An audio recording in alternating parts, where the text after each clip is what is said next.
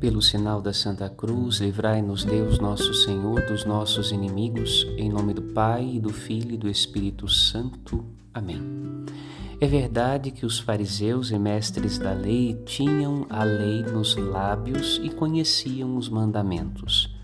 Mas fazer a vontade de Deus, pôr em prática a palavra, significa se deixar admoestar pelo Senhor, enxergando nossas incoerências, para buscarmos nele a força de conversão que nos ajuda a melhorar cada dia mais.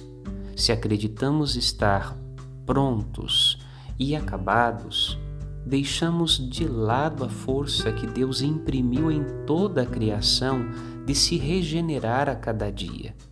Jesus não quer ofender os fariseus e mestres da lei, mas deseja que a força da Sua palavra os mova do lugar estável que acreditavam ocupar, para que notem suas falhas e se convertam. Como as águas do mar se deixam levar em ondas à força do vento que as move, deixemo-nos conduzir sem resistência para águas mais profundas. Padre Rodolfo